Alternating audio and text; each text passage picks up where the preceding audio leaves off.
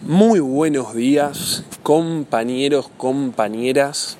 El día de hoy estoy trayendo acá a este podcast información realmente muy, muy interesante acerca de cómo entrenar de forma eficaz y conseguir resultados en el entrenamiento de los glúteos.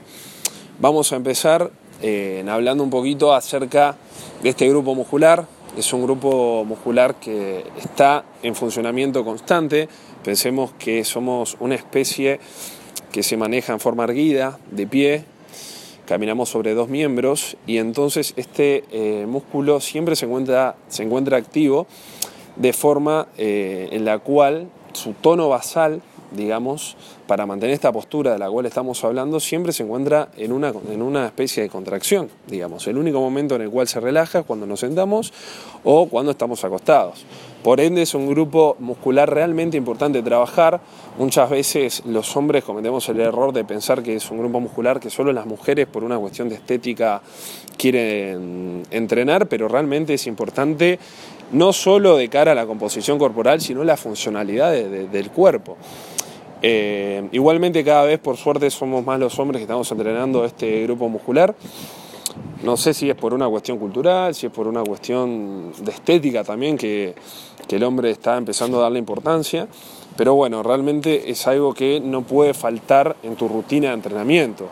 Es un grupo muscular realmente clave, no solo por el tema de tener una postura realmente correcta, sino que pensemos que es el grupo muscular que tiene una función de sostén y es el cual te permite a vos tener una postura, postura erguida. Empecemos por ahí. Es el músculo más fuerte de todo el tren inferior. Así que bueno, por ende voy a empezar a hablar acerca del entrenamiento primero y segundo, en segundo lugar vamos a hablar sobre nutrición. En primer lugar, entrenamiento. Bien, ¿qué es el mayor problema y el más frecuente que veo Vamos, está, este podcast va a estar abocado un poquito más en lo que veo eh, respecto al público femenino. ¿no? Lo que veo es que, y esto, esto particularmente también pasa mucho en hombres y mujeres, no, que no quepa duda. Veo que la mayoría van a la sala de musculación, se ponen a hacer sentadillas. Lo primero que veo es que ponen muy poco peso en las sentadillas, llegan a muy cómodos a hacer 8 o 10 repeticiones dejan la barra, se sientan y se ponen con el celular, dos, tres minutos, cinco minutos, vuelven, aumentan un kilito de cada lado, vuelven a hacer sentadillas, hacen tres series así y van a hacer otro ejercicio en máquina y demás. ¿Qué es lo que pasa? Así no vas a conseguir nunca resultados. En primer lugar, tiene que haber un esfuerzo. Realmente hay que llegar, eh, principalmente en sentadillas, que es un grupo, un ejercicio en el cual activamos la mayoría de los grupos musculares, un 70% de la musculatura, necesitamos mover carga. Necesitamos llegar entre 6 a 12 repeticiones que realmente lleguemos quedándonos una como mucho de resto para tener resultados de hipertrofia. ¿A qué me refiero con hipertrofia? la hipertrofia es que se agrande, digamos, la célula muscular, es decir, vas a tener mayor volumen en esa zona.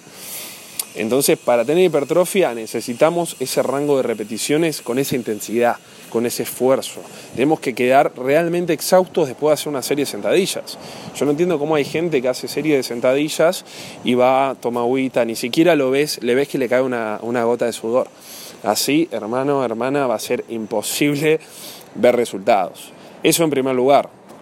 Una vez que tenemos este factor eh, asociado a la carga, tenemos que tener en cuenta también el tema de que el glúteo se trabaja de tres formas distintas. Tenemos tres tipos de contracción. Tenemos la contracción concéntrica, la fase concéntrica, que es cuando se acorta el músculo, ¿sí? es cuando nosotros estamos abajo, por ejemplo, en una sentadilla, y subimos, ahí se están acortando los glúteos para generar movimiento, esa es la fase concéntrica. Tenemos la fase excéntrica, que es cuando se estira, por ejemplo, cuando estamos parados y bajamos en una sentadilla, ahí actúa la fase excéntrica y tenemos la fase con isométrica, que es cuando estamos manteniendo una postura. Por ejemplo, cuando me quedo unos segunditos abajo en una sentadilla, ahí estoy trabajando de forma isométrica. Pensemos ahora, ¿no? Eh, donde más se activa, hablando de la sentadilla, ¿no? La forma, la fase de contracción que más exacerba en, la sentadilla es la fase excéntrica, cuando nosotros bajamos, es donde más se activa el glúteo. Esto es perfecto porque la fase excéntrica es la que está más relacionada con la ganancia de masa muscular, en este caso con la hipertrofia de esta zona. Por ende es espectacular, o sea, es genial y es obligatorio casi, digamos, para tener buenos resultados hacer sentadillas con carga, como comentamos antes. Pensemos que cuando nosotros aguantamos el peso, tenemos más fuerza que cuando intentamos moverlo. ¿no? Entonces, esto es por una cuestión adaptativa, que los músculos, bueno, se, se, estiran y demás. En fin, entonces hay que tener eso en cuenta, que nosotros al glúteo tenemos que entrenarlo en estas tres fases. Entonces, en la sentadilla ya lo entrenamos principalmente en la fase excéntrica. Ahora bien, ¿cómo lo entrenamos de fase concéntrica?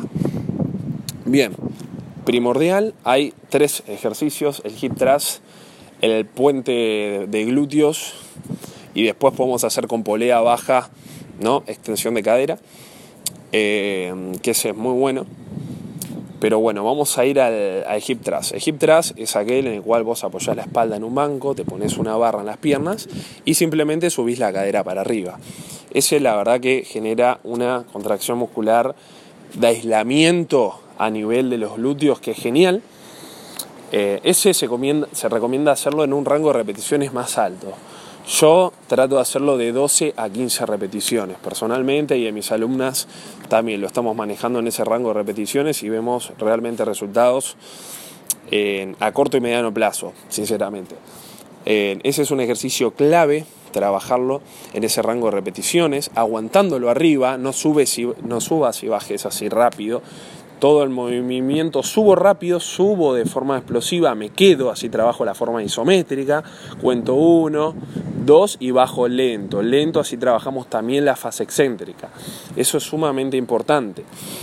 Tanto en este ejercicio como en la sentadilla. También le doy el tiempo a la fase excéntrica, le doy, bajo en una sentadilla, por ejemplo, bajo, cuento uno, dos, tres, ya una vez abajo me quedo un poquito y subo explosivamente. Ahí vas a conseguir el máximo, el máximo deterioro de la fibra muscular de, ese, de la fibra muscular de ese grupo anteriormente dicho. Así que de esa forma vas a conseguir resultados realmente eh, asombrosos en el, breve en el breve y mediano plazo. Lo vas a notar, vas a notar ardor. Eso es otra cosa también. No tengo que parar ni bien siento un poquito de ardor. Es, normal sentirlo. Se acumula ácido láctico, que es un compuesto que se forma cuando entrenamos, y nos da esa sensación de ardor. Pero hay que seguir un poquito más porque justo cuando sentimos esa sensación de ardor es cuando estamos realizando un daño en la fibra muscular que luego con el descanso y una adecuada nutrición se va a compensar y esa fibra se va a hacer más fuerte, más grande y ahí vamos a tener los resultados que tanto estamos buscando. Así que bueno, ahí ya di un par de tips, hablamos de las sentadillas, hablamos del hip thrust, ahora voy a hablar del puente de, mm, de paraglúteo. La verdad que prefiero personalmente el hip thrust por el rango de recorrido de movimiento que tenemos, pero si no tenés un banquito y estás en tu casa, tranquilamente te puedes acostar eh, boca arriba pegás los pies a los glúteos, casi, ¿no? Va, en realidad formas un ángulo de 90 grados con tu rodilla y ahí levantás, te puedes abrazar algún peso, abrazar algún disco, lo, que encuentres como, como herramienta para generar peso. Y lo mismo, mantengo arriba, mantengo un poco bajo, lento, y antes que la cola toque el piso ya volví a subir. Así mantengo todo el tiempo la contracción muscular. Así que bueno, en cuanto a ejercicios, esos son los mejores para trabajar los glúteos, sentadillas, el hip thrust, eh, realmente increíbles. Eh, hay que tener en cuenta también el tiempo de descanso entre series.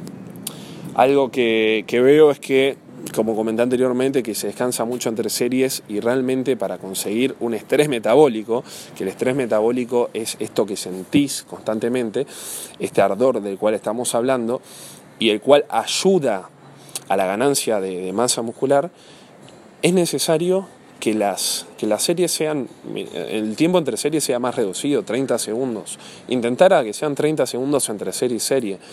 ¿Por qué?